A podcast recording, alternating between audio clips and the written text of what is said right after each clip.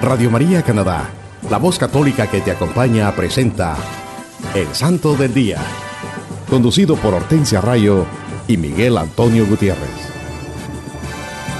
Aquí está la paciencia de los santos, los que guardan los mandamientos de Dios, los que prefieren morir antes que negar su fe. Aquí está la paciencia de los santos. Aquí está la paciencia de los santos, los que guardan los mandamientos de Dios, los que prefieren morir antes que. Aquí está la paciencia de los santos. Hola queridos hermanos, es una bendición llevar a ustedes la vida e historia de los santos de nuestra Iglesia Católica en su programa Evangelizador el Santo del Día y Siete Minutos con Cristo. Reciban la gracia y la paz de Dios Padre y de Cristo Jesús nuestro Salvador desde Toronto a través de Radio María Canadá para los que nos escuchan en cualquier parte del mundo, también pueden ir a la internet o al sitio de Google y escribir radiomaria.ca diagonal SDD y esto los llevará directamente al website o página en la internet del Santo del Día y Siete Minutos con Cristo, donde podrán tener acceso a todos los episodios anteriores. Sí, mis hermanos, qué bendición el poder compartir con ustedes la vida de los santos de nuestra Iglesia Católica. En este programa estamos compartiendo la buena nueva, los santos evangelio, la santa palabra de Dios, reflejada en la vida de los santos, estos hombres y mujeres de Dios que decidieron hacer de la vida y enseñanzas de Jesucristo su estilo de vida y al igual que el Maestro, lo dieron todo por amor a Dios y a sus hermanos. Ellos evangelizaron con su testimonio de vida en el día a día. Ellos hicieron la voluntad de Dios. Ellos son ejemplos de paz, humildad, paciencia y amor. Los santos dedicaron su vida a hacer la voluntad de Dios al convertirse en fieles imitadores de nuestro Señor Jesucristo. Ellos le dieron toda la gloria a Dios con sus palabras, pensamientos y acciones al poner en práctica las enseñanzas del Maestro nuestro Señor Jesucristo. Hermanos, el Catecismo de la Iglesia Católica nos dice en el primer párrafo del numeral 1716, las bienaventuranzas están en el centro de la predicación de Jesús. Con ellas Jesús recoge las promesas hechas al pueblo elegido desde Abraham, pero las perfecciona, ordenándolas no solo a la posesión de una tierra, sino al reino de los cielos. Ánimo, mis hermanos. Nosotros si podemos, ponemos toda nuestra confianza en Dios y le pedimos en nuestras oraciones que nos haga fieles imitadores de nuestro Señor Jesucristo. Entonces el Santo Espíritu de Dios derramará su gracia santificadora sobre nosotros y podremos ser dueños de las promesas de nuestro Señor Jesucristo en las bienaventuranzas. El Maestro nos está prometiendo el reino de los cielos. Él, como el buen pastor que es, no quiere que ninguna de sus ovejas se pierda y nos ofrece la meta de la existencia humana y vivir eternamente con su santa presencia que es la meta de la existencia humana. Santa Teresa de Ávila nos dice, el edificio de la vida espiritual, todo ha de ir fundado en humildad. Por eso, mientras más cercanos a Dios por la oración, más perfecta ha de ser esta virtud. Y si no, va todo perdido. Todo el cimiento de la oración va fundado en humildad, y mientras más se abaja un alma y se empequeñece en la oración, más la ensalza Dios. En este día los acompañamos Miguel y Hortensia. Y recuerden que también tendremos nuestra habitual sesión de los siete minutos con Cristo para que nos pongamos en actitud de oración, pidiendo al Santo Espíritu de Dios que nos guíe y fortalezca y podamos reflexionar en este mensaje iluminados por la luz de Cristo y su santa palabra. Queridos hermanos, como se lo mencionamos al comienzo, les tenemos un programa lleno de bendiciones que nos ayudará a enriquecer y fortalecer nuestra fe católica. Hoy les hablaremos de los amigos de Jesucristo, esos hombres y mujeres santos que decidieron hacer de la vida y enseñanzas del Maestro su estilo de vida y que celebramos esta semana. El 14 de septiembre celebramos la exaltación de la cruz cuando el cuerpo sagrado de Jesús fue bajado de la cruz y llevado al sepulcro del Calvario, la cruz en que él había muerto fue lanzada a una zanja o pozo para que los seguidores del Redentor crucificado no pudieran encontrarla. Casi trescientos años más tarde, Constantino el Grande, quien había todavía no era cristiano, mientras luchaba con Mangesio por el trono del imperio romano, oró al Dios de los cristianos para que lo ayudara en la lucha. Como respuesta a su oración, una cruz luminosa o monograma de Cristo apareció en el cielo, llevando la inscripción. Con esta señal conquistarás en gratitud por la victoria bajo este estandarte sobre Magencio en el puente Milmio, el 28 de octubre del año 312, Constantino hizo que se pusiera el símbolo de la cruz en los estandartes romanos y en los escudos de sus soldados. Después vino el hallazgo de la verdadera cruz en Jerusalén por Santa Elena en el año 326, conmemorada por una festividad el 3 de mayo. En el año 614, los persas invadieron y saquearon a Jerusalén, llevándose junto a otros tesoros la gran reliquia de la verdadera cruz. El emperador Heraclicio de Constantinopla, a la cabeza de un gran ejército, invadió Persia y obligó a los persas a negociar la paz y a devolver la sagrada cruz y la devolvió devotamente a Jerusalén.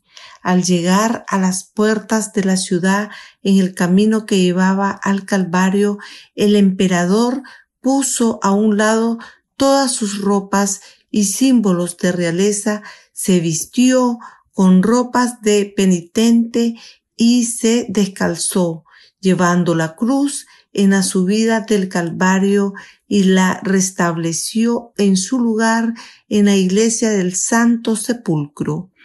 Este hecho lo conmemora la iglesia el 14 de septiembre con la fiesta de la exaltación de la cruz. El 15 de septiembre celebramos a Nuestra Señora de los Dolores. El objeto de esta fiesta es recordar a todos los fieles el martirio espiritual de la Madre de Dios y su compasión con los sufrimientos de su divino Hijo. Los siete grandes momentos dolorosos de su vida fueron la profecía de Simeón, la huida a Egipto, la pérdida de Jesús por tres días, el encuentro con Jesús en el camino al Calvario, estando al pie de la cruz, Jesús bajado de la cruz y Jesús colocado en el sepulcro hubo entre Jesús y su madre toda esa unión e intercambio de familiaridad y ternura que existe entre una madre amorosa y su hijo. A ello se agrega el intenso amor con que ella lo amó, como a su Dios. Así que podemos decir realmente que nunca podrá haber un amor más grande entre un alma humana y Dios que el amor que existió entre Jesús y María. Con que podemos comparar o semejar los dolores y sufrimientos de esta Virgen, hija de Sión.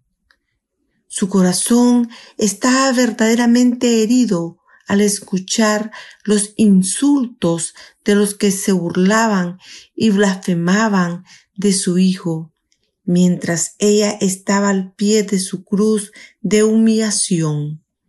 Como lo podemos leer en Lamentaciones capítulo 1 versículo 12. Oh, vosotros, cuantos pasáis por el camino, mirad y ved si hay dolor comparable a mi dolor. Palabra de Dios. Sí, hermanos, así podemos contemplar los siete grandes sufrimientos de nuestra Santísima Virgen, que celebramos todos los 15 de septiembre. El 16 de septiembre celebramos a San Cornelio, Papa de la Iglesia Católica, y a San Cipriano, obispo de Cartago, en África. San Cornelio fue elegido papa, pero tuvo una pugna con Novaciano, que también reclamó el pontificado. Cornelio fue exiliado y murió tras muchos sufrimientos. San Cipriano, obispo de Cartago, apoyó a Cornelio como papa y se opuso a Novaciano. San Cipriano era un hombre muy estudioso y fue profesor de retórica en su ciudad natal. Antes de su conversión llevó una vida disoluta, desordenada. Un sacerdote llamado Cecilio le ayudó en su conversión. Se hizo sacerdote, llevó una vida penitencial y fue conocido por sus virtudes cristianas. Fue nombrado obispo de Cartago y llegó a ser un pastor modelo. Defendió y guió a su rebaño durante la persecución de Decio a los cristianos. Defendió la unidad de la iglesia en contra de los cismáticos fue el alma moral de la ciudad durante una plaga devastadora y después sufrió persecuciones y exilio. El 17 de septiembre se celebra a San Roberto Belarmino, obispo y doctor de la Iglesia. Él nació en Montepulciano, Italia, el 4 de octubre de 1542. Su madre era sobrina del Papa Marcelo II muy dedicada a dar limosnas, a la oración, los ayunos y las mortificaciones corporales. San Roberto Belarmino entró en la recién formada Sociedad de Jesús en 1560 y después de su ordenación enseñó en Lovaina, donde se hizo famoso por sus sermones en latín, Ocupó varias posiciones dentro de la Iglesia, entre ellas cátedra de teología controversial en el Colegio Romano, donde también fue rector, más tarde fue nombrado provincial y después cardenal en 1598. Era un hombre con gran educación y gran servidor de Dios. Defendió la sede apostólica contra los anticlericales en Venecia y contra los dogmas políticos de Jacobo I en Inglaterra. Escribió obras apologéticas contra las herejías de su tiempo. Fue el guía espiritual de San Luis Gonzaga. Ayudó a San Francisco de Sales a obtener la aprobación formal para la orden de la visitación y en su prudencia se opuso a una severa acción en el caso de Galileo. Dejó escritos de gran importancia. Murió en el año 1621 y fue canonizado por el Papa Pío XI en 1930 y nombrado doctor de la Iglesia en el año 1931 por el mismo Papa. El 18 de septiembre celebramos a Santa Columba de Córdoba, virgen y mártir. Ella nació en Córdoba, España, en el siglo VIII. su hermano fue abad y la hermana y el cuñado de Columba fundaron el monasterio doble en Tábanos. La madre, que era viuda, quería que Columba se casara, pero Columba determinó dedicar su vida a Dios.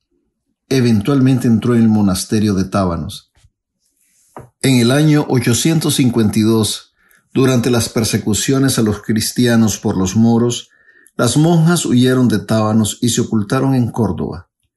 Sin embargo, Columba proclamó abiertamente su fe ante un magistrado moro y en consecuencia fue decapitada. Una gran santa, Santa Columba de Córdoba, que celebramos el 18 de septiembre. También el 18 de septiembre celebramos a San José de Cupertino. Él nació en Cupertino, en la diócesis de Nardo, en el reino de Nápoles, en el año 1603. Su niñez y adolescencia fue muy sencilla. Se unió a los franciscanos en la orden de menores conventuales. Después de su ordenación al santo sacerdocio, se entregó por completo a una vida de humillación, mortificación y obediencia. Estaba totalmente dedicado a la Santísima Virgen María y promovió su devoción con gran ardor entre gentes de todas clases. Se dice que la vida de este santo se destacó por los éxtasis y levitaciones. La sola mención de Dios o de un asunto espiritual era suficiente para hacerlo perder el sentido. En la misa era frecuente que levitara en el aire en estado de rapto. Una vez, mientras se cantaban villancicos de Navidad, se elevó hasta el altar mayor y se arrodilló en el aire, completamente sumido en oración. La gente acudía a él en masa, buscando su ayuda y consejos en el confesionario y convirtió a muchos a una vida verdaderamente cristiana. Sin embargo, este hombre humilde tuvo que sufrir muchas pruebas y tentaciones terribles durante toda su vida. Murió el 18 de septiembre de 1663 y fue canonizado en 1767 por el Papa Clemente XIII. El 19 de septiembre celebramos a San Genaro, obispo y mártir, patrono de Nápoles. Él nació alrededor del año 275. San Genaro era obispo de Benevento, cuando comenzó la persecución del emperador Diocleciano. Un grupo de cristianos fueron encarcelados a causa de la fe. San Genaro, que era amigo cercano de uno de ellos, le hizo una visita a la cárcel para alentarles. Los guardianes sospecharon y les denunciaron a sus jefes. Lo encarcelaron junto a su diácono y elector de su iglesia. Fueron condenados a morir despedazados por las fieras salvajes. El día después de la llegada de San Genaro, los llevaron al anfiteatro, pero ninguna fiera los tocó. La gente los acusó de magia a los mártires, y entonces fueron condenados a morir decapitados. Fueron martirizados y las reliquias de San Genaro fueron trasladadas a Nápoles, y se convirtió en el patrono de la ciudad. San Genaro se ha hecho famoso por la licuefacción de su sangre, una masa sólida y oscura en un frasco sellado, que se hace líquida cuando se sostiene cerca de una reliquia, que se cree su cabeza. Esto sucede el 19 de septiembre, el primer domingo de mayo, día que se transfirieron sus reliquias a Nápoles, y el 16 de diciembre, aniversario de la salvación de Nápoles del volcán Vesubio por intercesión de San Genaro. Los científicos no han podido hallar una explicación natural de este fenómeno tan bien comprobado. El 20 de septiembre celebramos a San Andrés King, presbítero y mártir. La evangelización de Corea comenzó en el siglo XVII a través de un grupo de laicos. Allí floreció una fuerte y vital comunidad cristiana bajo la dirección laica hasta que llegaron los misioneros enviados por la Sociedad de las Misiones Extranjeras en París. Durante las terribles persecuciones que ocurrieron en el siglo XIX, 103 miembros de la comunidad cristiana dieron sus vidas como mártires. Entre estos testigos de la fe estuvieron el primer sacerdote coreano, Andrés Kim Taegon, y el primer apóstol laico, Pablo Shon Asan.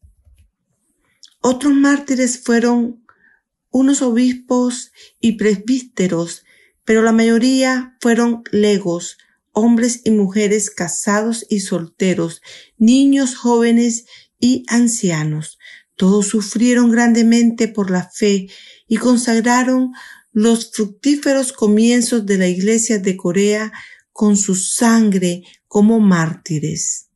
El Papa Juan Pablo II, durante su viaje a Corea, canonizó estos mártires el 6 de mayo de 1984, insertándose su festividad en el calendario de la Iglesia Universal.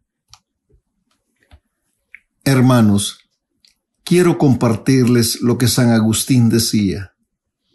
Allí descansaremos y veremos. Veremos y nos amaremos. Amaremos y alabaremos He aquí lo que acontecerá al fin sin fin. ¿Y qué otro fin tenemos si no llegar al reino que no tendrá fin?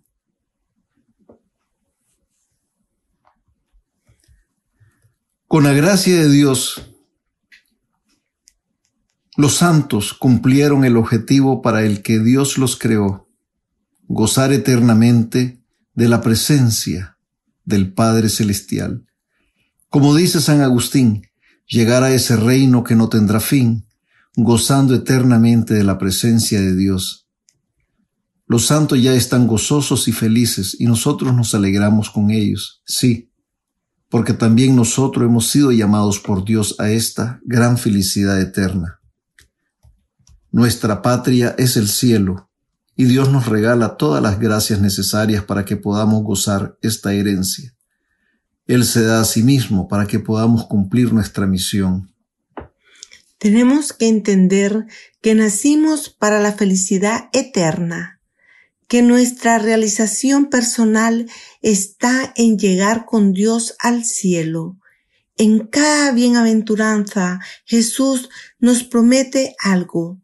Si vivimos de una forma específica, la promesa de Jesús es la vida gozosa en el cielo en presencia de Dios. Acerquémonos a la Santísima Virgen María. Acerquémonos al Santísimo Sacramento de la Eucaristía para perseverar en nuestro camino al cielo. Para ser santos necesitamos de Dios. Siempre recordemos, hermanos míos, que no hay santos sin pasado, ni pecadores sin futuro. Por ahora vamos a escuchar un bello canto y enseguida regresamos con más de su programa evangelizador, el Santo del Día y siete minutos con Cristo.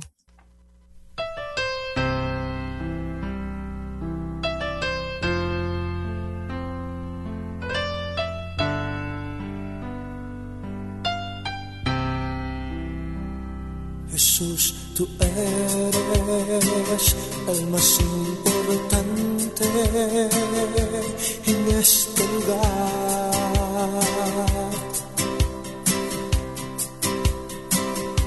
Jesús, tú eres el más importante en este lugar.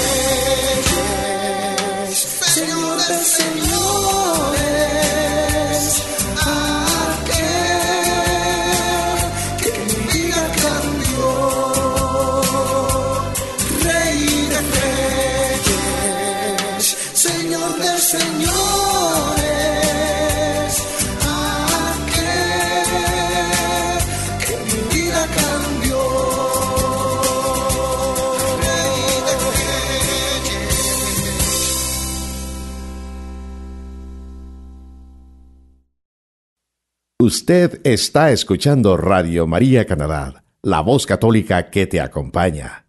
Continuamos con el programa El Santo del Día y Siete Minutos con Cristo, presentado por Hortensia Rayo y Miguel Antonio Gutiérrez. Hola mis queridos hermanos, Dios les bendiga hoy y siempre. Bienvenidos a una nueva emisión de 7 minutos con Cristo. En esta nueva transmisión de Radio María Canadá, la voz católica que te acompaña. Dios está aquí, llegó con poder. Bendigamos su nombre, proclamemos su victoria, gritemos con gozo. ¿Quién vive? Cristo vive. Le saluda su hermano Miguel y nos dice la santa palabra de Dios en, en el Evangelio según San Mateo capítulo 17 versículos del 24 al 29. Evangelio según San Mateo capítulo 7 versículos del 24 al 29. Así pues, todo el que oiga estas palabras mías y las ponga en práctica, será como el hombre prudente que edificó su casa sobre roca. Cayó la lluvia, vinieron los torrentes, soplaron los vientos y embistieron contra aquella casa. Pero ella no cayó porque estaba cimentada sobre la roca. Y todo el que oiga estas palabras mías y no las ponga en práctica será como el hombre insensato que edificó su casa sobre arena.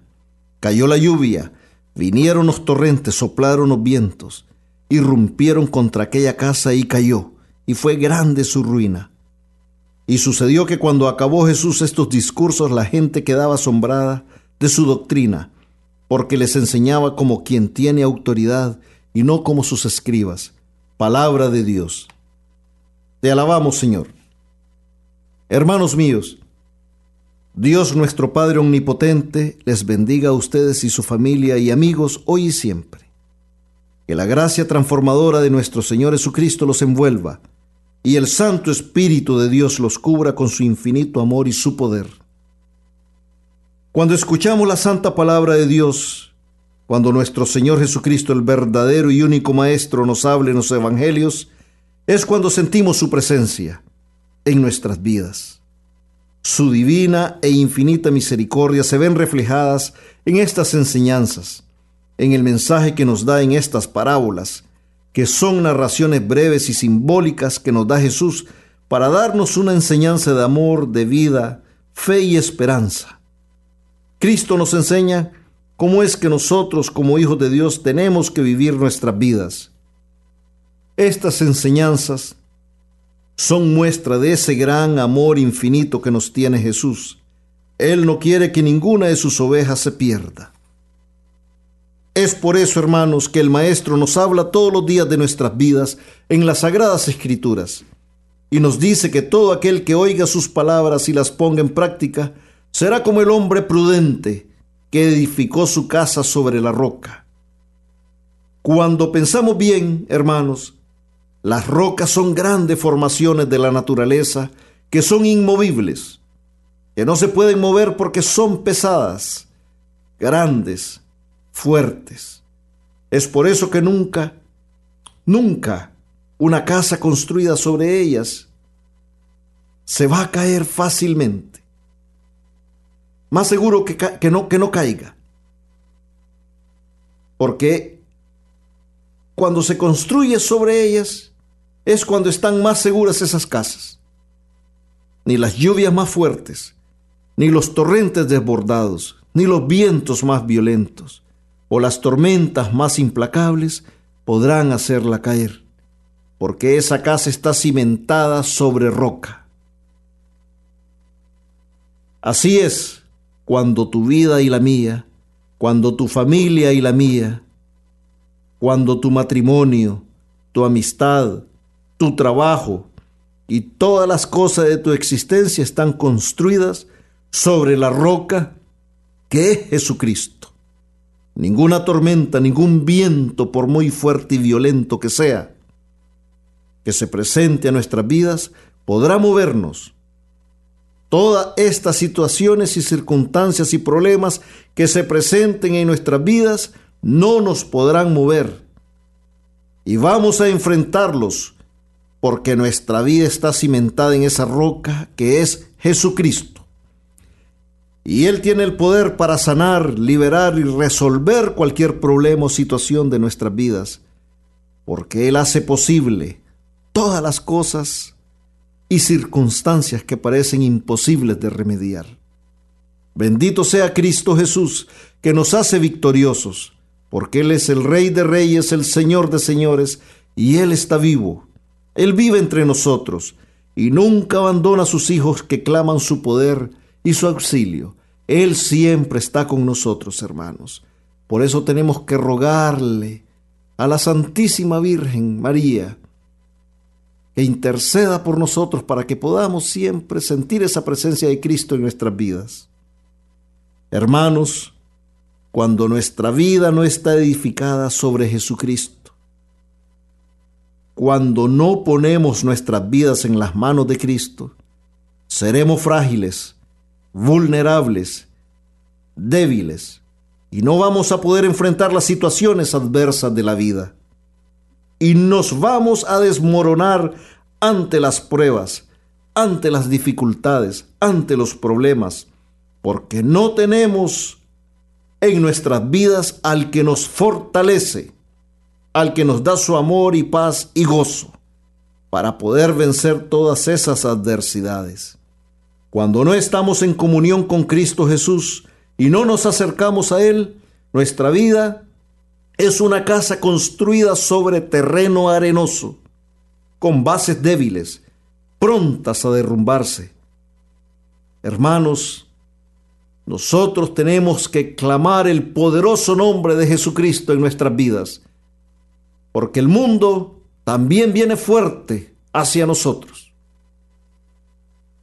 El mundo está gobernado por un poder también muy fuerte pero no es más fuerte que Cristo.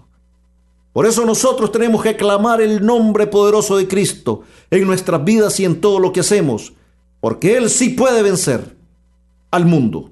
Él venció al mundo. Él venció a la muerte y al pecado en la cruz. Y también nos hace vencedores a nosotros. Pero para eso nosotros tenemos, hermanos, que tener a Cristo en nuestros corazones. Tenemos que tener al más grande al más poderoso en nuestras vidas. Y Él se llama Cristo Jesús, el nombre sobre todo nombre. Rey en los cielos, en la tierra y en los abismos. Agarrémonos de la mano de Cristo, hermanos, y Él nos va a guiar por sendas seguras, porque con Él siempre saldremos victoriosos. Él nos los ha prometido, y Él siempre cumple sus promesas. En el Evangelio de San Juan capítulo 16, versículo 33 nos lo dice. Os he dicho estas cosas para que tengáis paz en mí. En el mundo tendréis tribulación, pero ánimo, yo he vencido al mundo, palabra de Dios. Así nos lo dice el Señor, yo he vencido al mundo. Y agarrados de la mano de Él, nosotros también seremos vencedores y victoriosos. Porque siempre Él camina con nosotros, nuestro Señor Jesucristo. Y de su mano nosotros también venceremos al mundo, al pecado, porque Él nos quiere santos. Y no importa la tribulación, porque nuestro pastor es el que venció la muerte y el pecado y nos pide que no nos desanimemos, porque Él está con nosotros. Y con Él no hay temor, angustia, ni inseguridades, ni temores, porque somos hijos e hijas de un rey, de un Dios poderoso, que nos ama sin límites y atenderá siempre nuestras súplicas. Así que pongamos en práctica, hermanos, la santa palabra que Dios nos regala en este día, porque sólo de esa manera nuestras vidas y las de nuestra familia serán colmadas de bendiciones y gracias.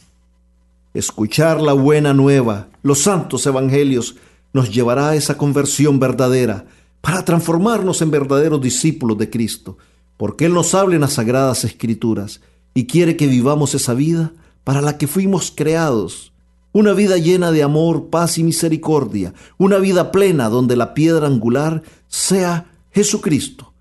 Y así seremos mejores padres, mejores esposos, mejores hermanos, mejores amigos. Y podremos compartir ese amor que Jesús nos da donde quiera que vayamos, así como lo hicieron los santos. Sí, queridos hermanos, que el amor del Padre reflejado en su amado Hijo Jesucristo, y la unción del Espíritu Santo siempre esté con nosotros. En este día, hermano, yo te pido que pienses, que reflexiones. Y yo también lo hago, hermano. Pensemos, reflexionemos. ¿Está nuestra casa construida sobre la roca que es Jesucristo? ¿O está nuestra casa, nuestra vida, construida sobre terreno arenoso. Porque si está construida sobre terreno arenoso, y si no estamos seguros sobre lo que está construida, hermano, yo te invito, te invito en este día, que construyamos nuestras casas, nuestras vidas, nuestra existencia sobre la roca que es Cristo para que podamos vivir en esa plenitud, en el amor de Dios, para que nuestra vida se colme de gozo, de felicidad, y cuando vengan las pruebas, tengamos la fortaleza que nos da Cristo a través de su Santo Espíritu para poder vencer esas pruebas, para poder resistir esas pruebas, para poder dominar el pecado. Nosotros no vamos a vencer el pecado, solo Cristo puede hacerlo, pero Él nos da la fortaleza para dominar nuestras pasiones, nuestras debilidades, nuestras ansiedades. Siempre pidamos la poderosa intercesión de la Virgen María para que nuestros ruegos y nuestras súplicas sean escuchadas por el que todo lo puede y es Rey en los, cielos, en la tierra y en todo lugar. Amén. Me despido de ustedes, hermanos, con las palabras de la oración de San Policarpo. Yo te alabo y te bendigo, Padre Celestial, por tu Santísimo Hijo Jesucristo, a quien sea dada la gloria, junto al Espíritu Santo, por los siglos de los siglos. Amén. Y nunca, nunca olvidemos que amar a nuestros hermanos tal y como son y sin condiciones es ser amigo de Jesucristo. Mis hermanos, les dejamos con esta linda reflexión y gracias por acompañarnos y sigan y continúen sintonizándonos en todos los programas de nuestra emisora Radio María Canadá, la voz católica que te acompaña. Hasta la próxima y que Dios me les cuide siempre.